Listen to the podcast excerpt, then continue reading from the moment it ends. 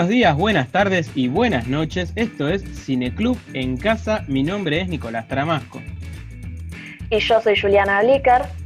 Y les damos la bienvenida a este sexto episodio de nuestro podcast semanal en donde analizamos las temáticas más relevantes que nos dejaron eh, algunas de nuestras películas preferidas de todos los tiempos. Y en esta oportunidad vamos a estar conversando acerca de una comedia romántica independiente que podríamos decir que fue toda una adelantada a su época, ¿verdad?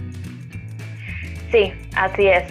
Estamos hablando de Chasing Amy, persiguiendo a Amy, de 1997, película escrita y dirigida por Kevin Smith y protagonizada por un joven Ben Affleck. Eh, un film que tiene mucho de autobiográfico, ya que la protagonista femenina, eh, Joey Lauren Adams, fue por varios años pareja de Kevin Smith. Una relación eh, cuyas disputas tuvieron mucho que ver con los temas que trata la película, como son los celos y la inseguridad de una masculinidad frágil que se siente amenazada de alguna manera por una mujer con más experiencia que él. De hecho, eh, en alguna que otra entrevista ella afirma haber sentido el guion de esta película como un pedido de disculpas por parte de su ex. Sí, correcto. Recordemos que esta es la tercera película dirigida por Kevin Smith. Él eh, había debutado eh, con bastante éxito con la película Clerks, una película súper independiente para la cual él tuvo que vender su colección de cómics para poder financiar la, película. De hecho, él trabajaba como cajero en, el mismo local donde transcurre la película Clerks. Lo que hacía era después de cerrar el negocio, llamaba a los amigos y se ponían a filmar toda la noche. Eh, con esa película tuvo el éxito suficiente para que después, ya con una eh, productora más grande, pudiera hacer su primera película mainstream, digamos que es Mallrats, una comedia para mí bastante adelantada a su época. Eh, en algún lugar leí que apelaba al mismo tipo de público que más adelante apeló American Pie y que de hecho American Pie fue un éxito.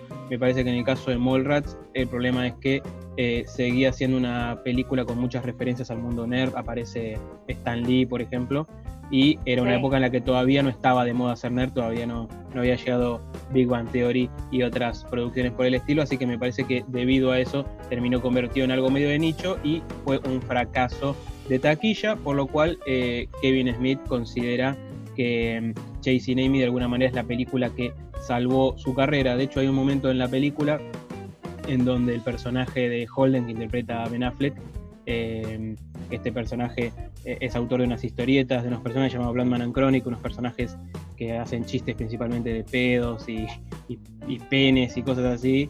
él dice que está esperando poder hacer una obra que sea más personal como aquellos primeros episodios de esa historieta que hizo, eh, porque de alguna manera se siente que, está atrapado en el mainstream y bueno, un poco es lo que le pasaba en ese momento a Kevin Smith. Sí, eh, de hecho, eh, vos nombrabas que bueno, Claire's y Mallrats habían sido financiadas por una productora importante de la época, estamos hablando de Miramax, Miramax la productora de los tristemente célebres hermanitos Weinstein. Y mm, para esta película, em, la productora, antes de eh, darle el financiamiento a, Kevin Smith, iban a hacer creo que 2 eh, millones de dólares o 3 millones, una cosa así. Algo espectacular, la verdad, para una película tan modesta como es Chasing Amy. Eh, lo que la productora le exigió fue que quería actores conocidos. Eh, y bueno, Kevin Smith medio que se negó porque él estaba acostumbrado a trabajar con sus amigos. Para los que no conocen mucho de, la filmografía de Kevin Smith, eh, todos los personajes de sus películas están conectados, ¿no? Son parte de, un mismo universo. Es como el MCU de Kevin Smith, por decirlo de alguna manera. Eh, y bueno, al final esa batalla la terminó ganando Kevin Smith. Le dijo a Max, mira, dame menos presupuesto, dame, no sé, 250 mil dólares, eh, pero yo lo quiero hacer con mis amigos, quiero hacerlo con, Ben Affleck, con Jason Lee, bueno, los amigos de, Kevin Smith. Y, bueno, al final eh, terminó sucediendo. Eh, Algo que, quería decir también de esto, ya que nombré a Miramax, es que, bueno, todos sabemos lo, que pasó con Henry Weinstein. Después de que, de que salió salieron las denuncias y Henry Weinstein terminó eh, condenado, em, Kevin Smith desde ese momento todas las sus películas que son producidas que, por él, por, por Miramax, em, él lo que hace es darle las regalías, eh, donar esas regalías de, las películas a organizaciones de mujeres eh, víctimas de violencia de género. Algo para destacar, ¿no? Porque eh, creo que, la mayoría de los cineastas que trabajaron con Harry Weinstein, con los hermanos Weinstein, la verdad muchos, incluso cómplices, cómplices silenciosos, la verdad hoy en día se lavan las manos y él, bueno, por lo menos está haciendo algo, ¿no? Una especie de mea culpa, qué sé yo. Sí, sí, Pero bueno, que sí. Y bueno, y de alguna manera también fue, volviendo a lo que estabas diciendo, eh, un gran año para, para Ben Affleck, porque ese año protagonizó Chasing Amy y ese mismo año eh, hizo la película Good Will Hunting, eh, película que, cuyo guion fue escrito por él y por Matt Damon y que fue dirigida por Gus Van y protagonizada claro, sí. Ben Affleck tiene un papel como más secundario, pero bueno, fue de alguna manera el, año que lo, que lo catapultó. Ya el año siguiente, en el 98, ya hizo Phantoms, eh, una película de terror bastante irregular, eh, Armagedón con Michael Bay, que ya es un, papel súper protagónico. Eh, bueno, y estuvo también en Shakespeare apasionado y de ahí en adelante, bueno, todas las, toda la carrera que él hizo. Claro, pero imagínate que en el 97, cuando salió Chasing Amy, todavía no era tan conocido Ben Affleck y Miramax eh, le dijo a Kevin Smith, no, mira, queremos un actor más, más popular. De hecho, el papel de Jason Lee se le iban a dar a David Schimmer. Eh, menos mal ah, que no pasó eso, la verdad. Menos, mal. Que no. Y y creo que el de Joey Lauren iba a ser para Drew Barrymore, que en ese momento, en los 90, la estaba rompiendo también. Mira. Eh, no me acuerdo, el de Ben Affleck no me acuerdo para quién iba a ser, pero seguro también para alguno de esos popus de, la década. Eh, pero bueno, si querés repasamos brevemente de qué se trata la historia de esta película para el que no la vio. Correcto. Eh, Chasing Amy sigue a dos amigos historietistas, eh, Holden y Bankin, interpretados por Affleck y Jason Lee, respectivamente, quienes eh, recorren diversas convenciones promocionando su nuevo cómic bautizado como eh, Bloodman and Chronic, como bien vos nombraste. Sí, que significaría algo así como Bland, eh, es porro, sería como el hombre porro, y Chronic creo que significa como adicto o una cosa así. Claro. En una de estas convenciones en Nueva York aparece eh, su amigo historietista eh, Hooper, que además es un activista negro y homosexual, y a través de él Holden conoce a la guionista Alicia Jones, eh, una chica que hace cómics más feministas, y queda totalmente atraído por ella. Pero Rápidamente las esperanzas de Holden se desploman cuando se entera de que Alisa es lesbiana, situación que da paso a una floreciente amistad en donde el protagonista comienza a reflexionar acerca de los cimientos de nuestro sistema heteronormativo, ¿no? Sí, correcto. Y mira, me quedé justamente pensando en lo que estabas diciendo eh, sobre quién iba a ser a, Ben Affleck. Iba a ser John Stewart. El, John Stewart, sí. Sí, el comediante de stand-up que presentó los Oscars hace un par de años, para los que no lo conozcan. Eh, una elección rarísima. John Stewart y David Schwimmer. Encima creo que las edades nada que ver. Eh, pero bueno, esas eran las, las elecciones. pero bueno, antes de meternos de lleno ya con, la trama de la película, les aclaramos como siempre que este no es un podcast libre de spoilers, de modo tal que si todavía no vieron este film, em, que para mí es la película, la mejor película que hizo Kevin Smith, me parece que de ahí fue para abajo. Eh, búsquenla, la van a encontrar de manera muy, muy fácil eh, online. Así que bueno, una vez que ya la ven, vuelven acá, le dan play al podcast.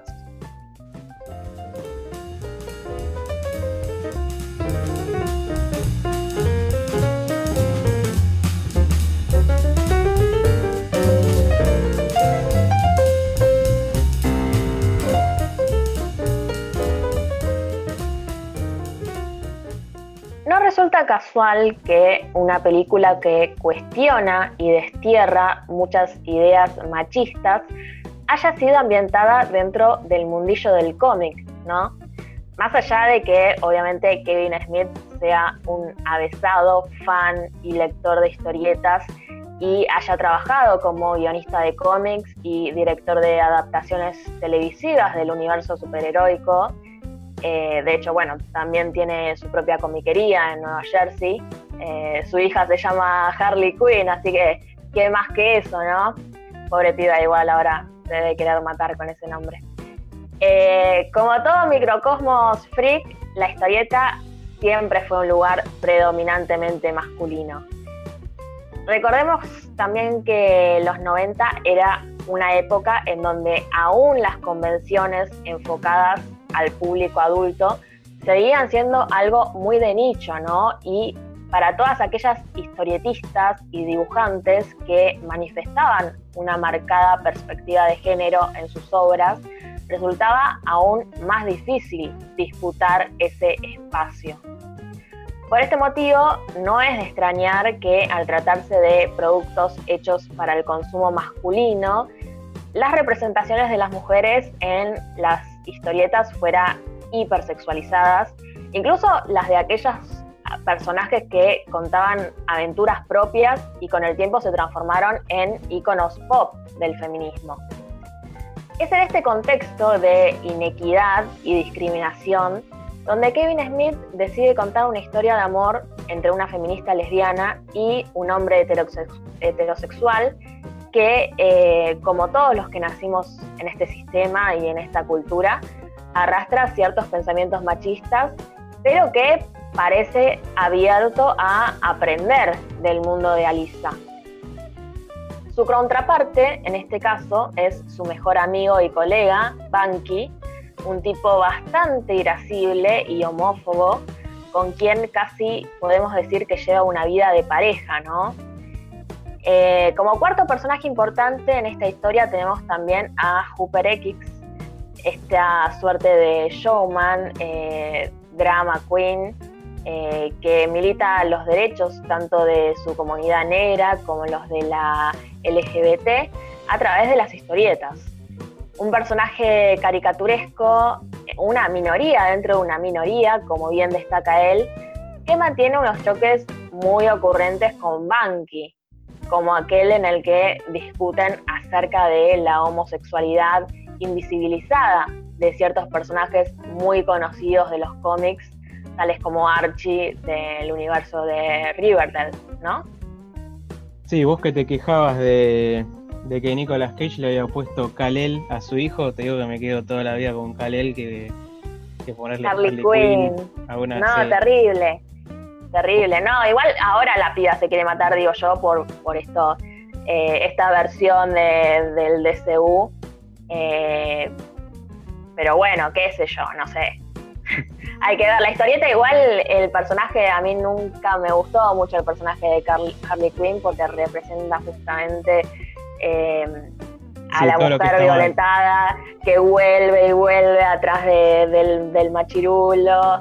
Aunque en las últimas temporadas como que eh, han aparecido historietas donde Harley Quinn se arma su propia pandilla y ya eh, lo manda un poquito a la mierda al Joker. Algo que de hecho apareció en la reciente película también, la de Years of Prey. Creo que el dibujo animado de Harley Quinn va por ese lado, por el lado de, de Amiga Date Cuenta. Eso está, claro. piola. Bueno, Kevin Smith eh, ha dicho que hay tres elementos de su vida que lo inspiraron a ser Chasing Amy. El primero es el hecho de que su hermano fuera gay. Eh, Kevin sintió que quería hacer una película que mostrara personajes de esa comunidad para que su hermano eh, se sintiera identificado. Recordemos que estamos hablando de los años 90, ¿no? Donde no era, no, no, era como ahora, digamos. Kevin Smith eh, ya era un referente de la cultura nerd norteamericana, gracias a sus dos películas anteriores. Eh, conocía ese mundo y era reconocido a su vez por los integrantes de ese nicho. Seguramente muchos de los que fueron a ver Chasing Amy al cine se habrán choqueado con ver una representación tan poco glamorosa de sí mismos Em, Smith siempre ha escapado ¿no? al, estereotipo del nerd como víctima, ese eh, lector de cómics inteligente que no hace deportes y es víctima de bullying, esa imagen tan, em, tan presente que tenemos por Big One Theory o en su momento por la película de los años 80, eh, La venganza de los nerds. Los, los lectores de cómics en las películas de, Kevin Smith salen con chicas, les gusta el hockey, van a fiestas, eh, y de la misma manera, muchos de ellos son machistas, homofóbicos o incels. En esta película, Smith se centra en estos atributos de la masculinidad nerd. La primera secuencia de la película transcurre en una convención de cómics. Allí vemos cómo los superhéroes, las historias violentas con mujeres hipersexualizadas y chistes de pedos y pijas eh, son lo que más mueve al público. Es interesante que todos estos elementos que se le pueden adjudicar al mercado más mainstream, eh, DC, Marvel, etc., eh, pero que acá la mayoría de los autores de esta convención que se muestra en la película son historietistas independientes. Y aún así, esos atributos son los que más venden. Eh, aún en ese ambiente marginal, las autoras mujeres y, los autores negros son los más marginados. Alisa, esta chica, esta escritora de historietas para mujeres, eh, nunca había conocido a Holden porque es mujer, justamente, y solo la llaman para hacer paneles sobre las minorías en la historieta, por eso es emparejada con Hooper X, el historietista negro. Pero Hooper, como decía vos recién, Juliana, hace un rato, tampoco la tiene fácil, justamente por ser negro. Él es negro y gay, lo que lo hace más marica ante los ojos del resto de la industria. Eh, tenemos que acordarnos que en los años 90 aparte, la cultura afro era quizás más odiante y violenta con los homosexuales que los blancos. Las comunidades negras en Estados Unidos consideraban que la homosexualidad era un invento de los blancos para degenerar a los negros. Eh, por eso Hooper debe fingir que es un extremista negro bien macho, como Farrakhan o Malcolm X, ocultando su verdadera identidad. Si no, no podría vender eh, cómics sobre el orgullo negro. Lo curioso es que muchas de estas cosas que se reflejan en la película sobre el, el mundillo comiquero New Yorker de los años 90 pueden perfectamente aplicarse al nicho de la historieta independiente argentina del día de hoy.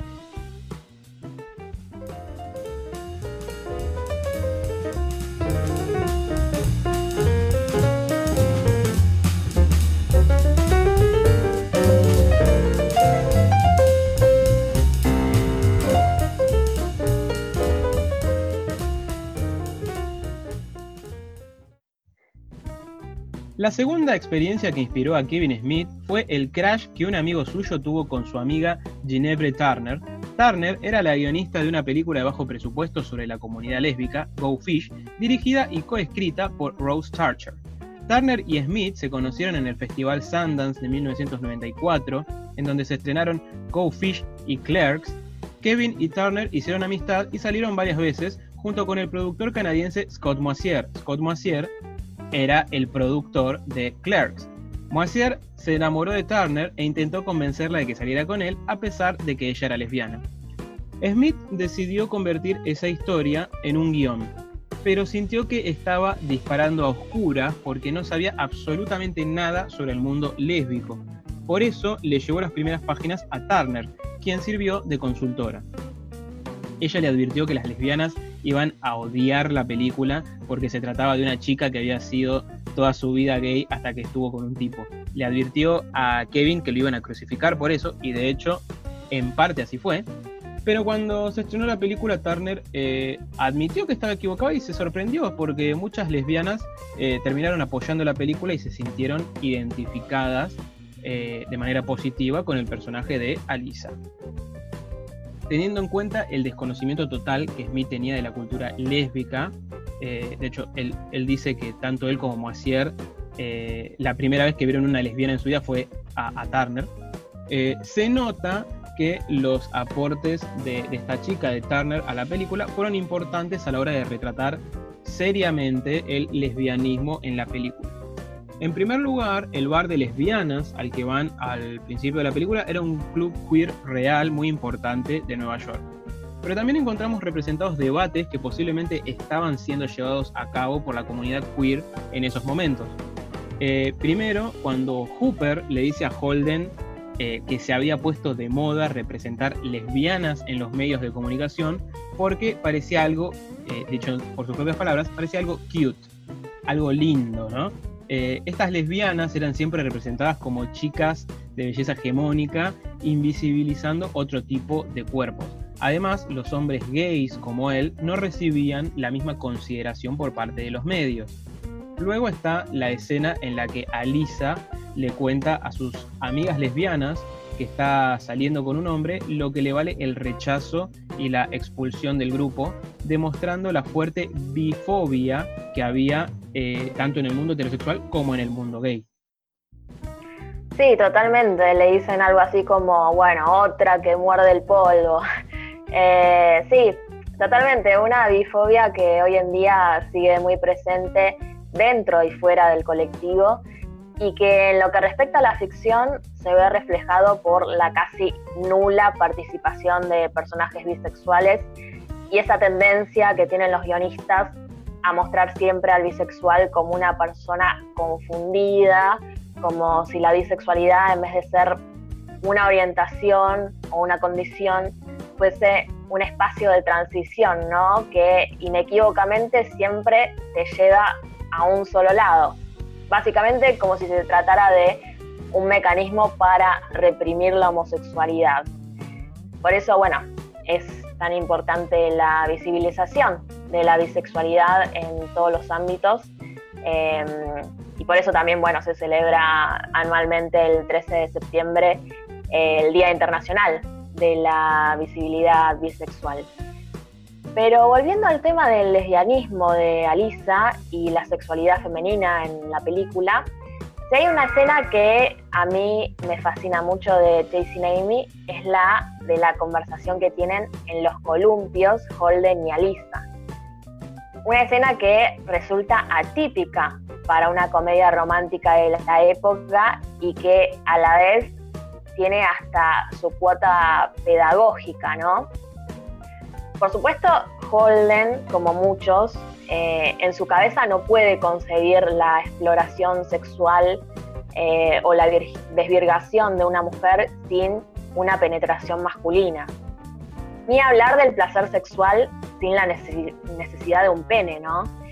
Eh, representa un poco la educación sexual heteronormada y con contenidos súper cercenados que todos adquirimos en algún momento. Eh, los, que los que pudieron adquirirlo, ¿no? Porque yo, por ejemplo, recuerdo que la educación sexual que tenía en mi colegio era un segmento dentro de, de salud y adolescencia y básicamente era aprender lo que eran las ETS y la profesora más, qué sé yo, osada te mostraba un forro. No, no me quiero imaginar lo que fue tu educación sexual en un colegio católico. Ni imaginar eso. Sí, sí, lo hoy. haber sido. Esas clases de educación sexual, onda propiamente dichas, la, la hora de educación sexual en ese momento era como. Nada, una, una ridiculez. Este, sí, era. hablar de la menstruación. que te enseñen a poner un forro, ponele, pero de una manera súper mega mega básica, digo, eh, sí, no, no había mucho más que eso. No, ni siquiera e, esas cosas tipo de los dibujos yankees de te pasamos el, dibujito animado de, de dónde vienen los bebés y todo eso, ni siquiera eso. Claro, pero súper heteronormada, ¿no? Eh, siempre el hombre ah, y la mujer, siempre eh, el sexo era nada más penetración, sí, era eso, básicamente. Sí, de hecho, eh, pero bueno. seguimos discutiendo todavía el tema de la bisexualidad cuando ya hoy en día está el término de pansexualismo, que de alguna manera lo que busca hacer es anular esa, eh, ese fonema bi que continúa de alguna manera, aunque sea desde el lenguaje, representando la existencia de dos, solo dos géneros. Este, Totalmente.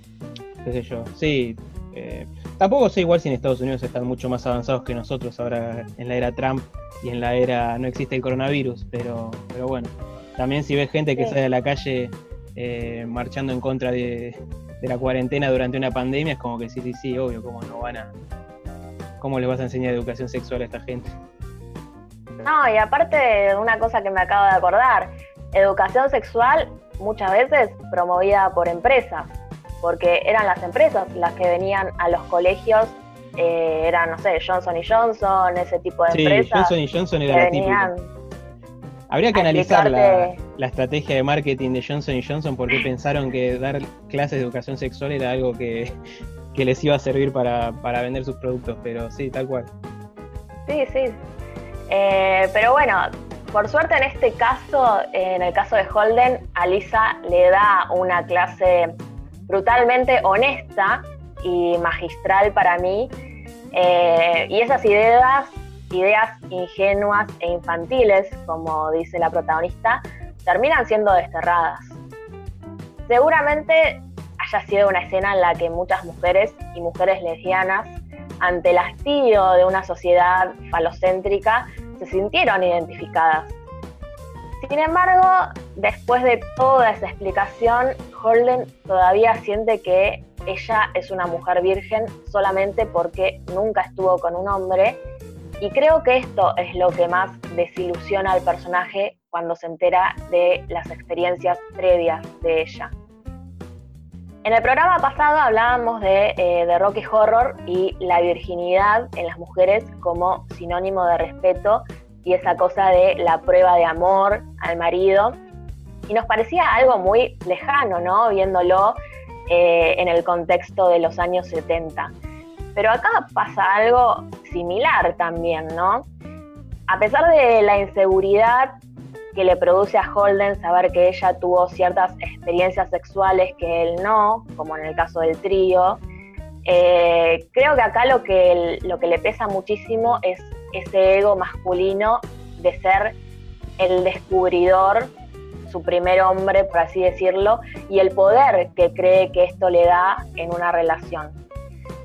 Todo eso sumado, obviamente, también a la mirada de sus pares masculinos ese imaginario colectivo machista que tiende a catalogar como puta a cualquier chica que solo se dio el derecho de buscar y sentir placer.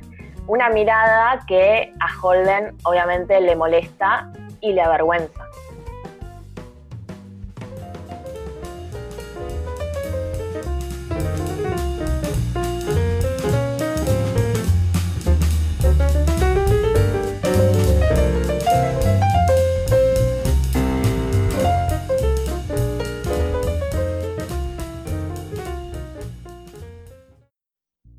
El ejemplo más obvio de la masculinidad nerd tóxica en la película es Banky.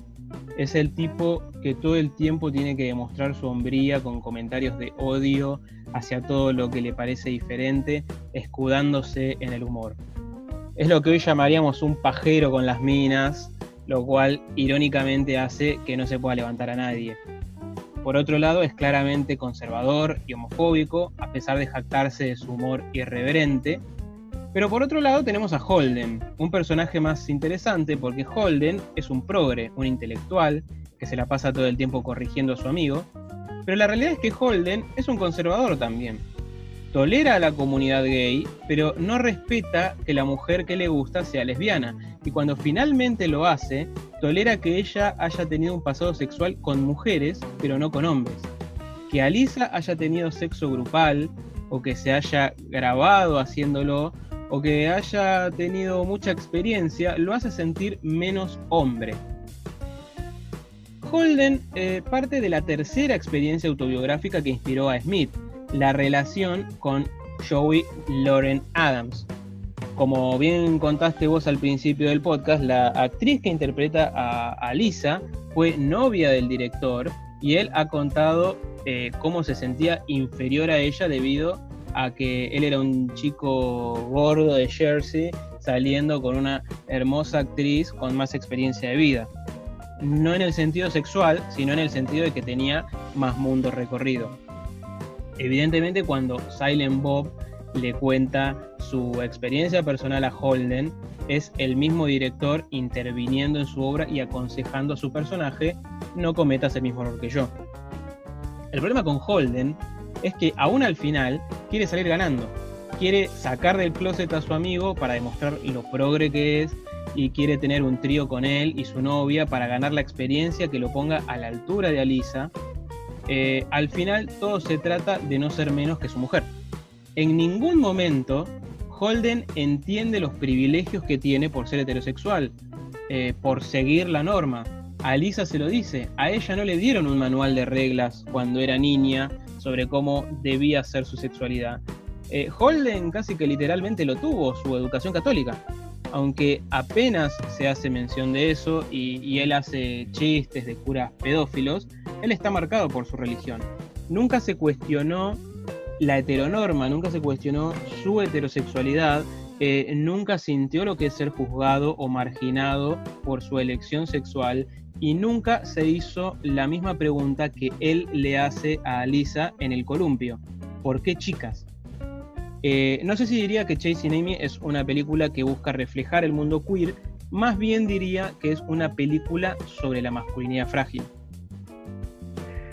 Sí, sobre la masculinidad frágil y las ideas machistas y conservadoras que acá son representadas, como bien decís vos, por un pibe joven de mente abierta que se siente progre hasta que, bueno, le tocan su ego y su mundo se trastorna.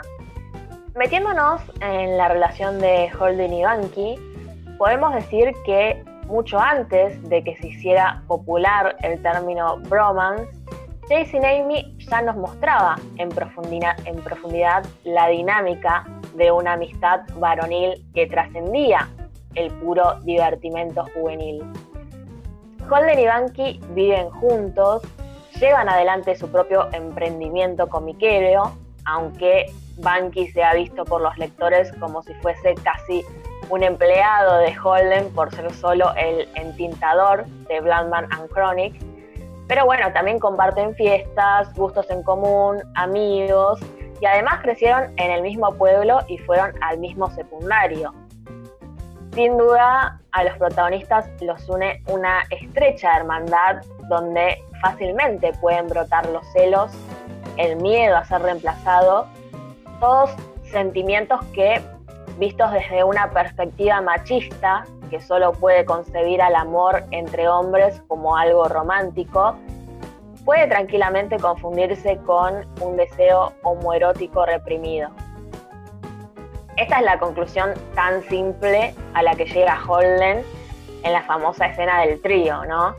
Apoyándose también en la teoría de que las reacciones homofóbicas de Banky son productos de su propia homosexualidad latente.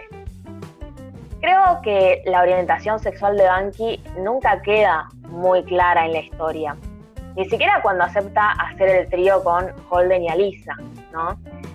Y esto, bueno, me parece una de las mejores decisiones del director. La película nos muestra tanto en la relación de Holden con Alisa como en la de Banky con Holden, que no todo siempre es blanco o negro, no todo es catalogizable y menos cuando hablamos de la sexualidad.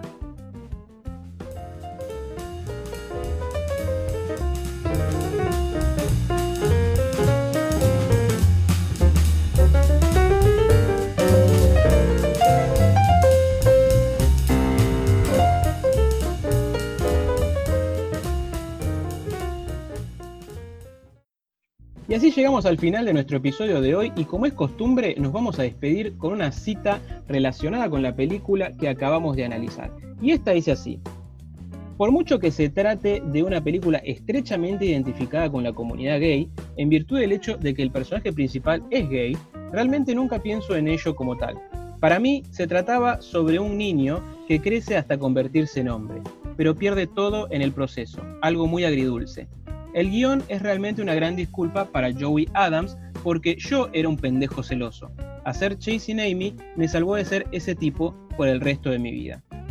Esto fue dicho por Kevin Smith en una entrevista del año 2017 por los 20 años de esta película Eh, a mí me parece, eh, estoy un poco en desacuerdo con esto de que él dice de que su personaje principal es gay, porque en realidad el personaje principal claramente Holden, claramente toda la película está hecha desde el punto de vista de un chico heterosexual, eh, pero bueno, se entiende eh, por qué la, la, película fue tan importante en su momento para el movimiento LGBT. y bueno, claramente esta película es para Kevin Smith eh, la más eh, seria y profunda de toda su filmografía y en eso sí coincido, creo que todos estamos de acuerdo de que es eh, su película más seria y probablemente la más personal. Sí, sí, sí, totalmente. de hecho, bueno, vos decís del personaje principal era Holden, porque obviamente está hecho desde una perspectiva masculina. en realidad, muchas veces en la entrevista Joey Adams dice como chiste, soy un icono gay, porque a todos lados que va, eh, e incluso a bares gays y todo, la reconocen por, por el personaje de Alisa, ¿no?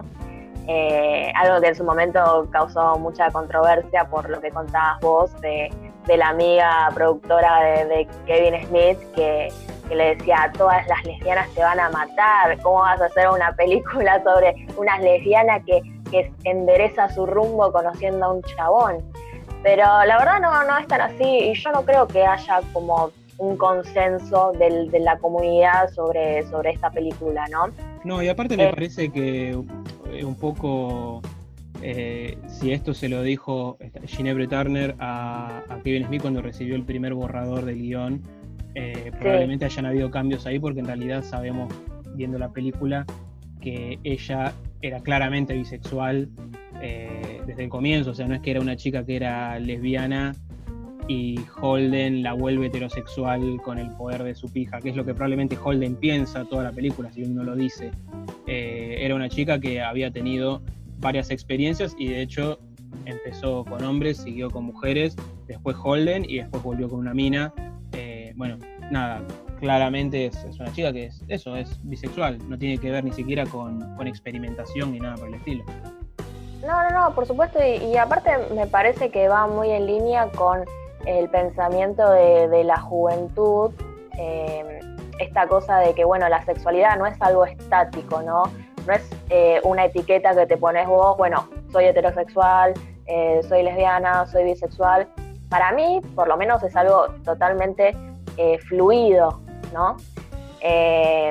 pero bueno, le contamos también a la gente que en su última película, Jay and Silent Bot Reboot, que se estrenó el año pasado, Kevin Smith le da la oportunidad de corregir algo de la visión que tenía cuando hizo Chasing Amy, que eh, recordemos también la hizo con 26 años, dato importante.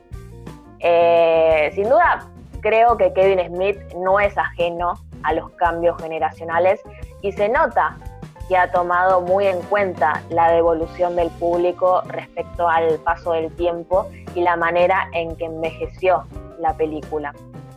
Por eso, bueno, en Jay and Silent Bob Reboot eh, van a poder descubrir una escena en donde reflexiona acerca de eh, esta mirada, como decíamos, de, Holden, del hombre blanco y cis, y bueno, nos da la mirada de, Alisa en todo lo que tiene que ver con, la historia de Chasing Amy.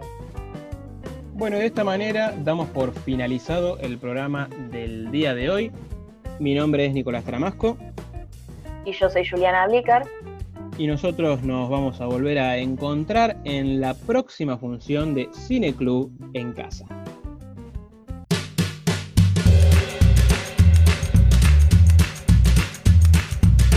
Esto fue Cineclub en casa. Recuerden que pueden seguirnos en Instagram, Twitter o mandarnos un mail a cineclubencasapodcast.gmail.com para enviarnos todas sus críticas, ideas u opiniones. También pueden escucharnos en Spotify y Anchor.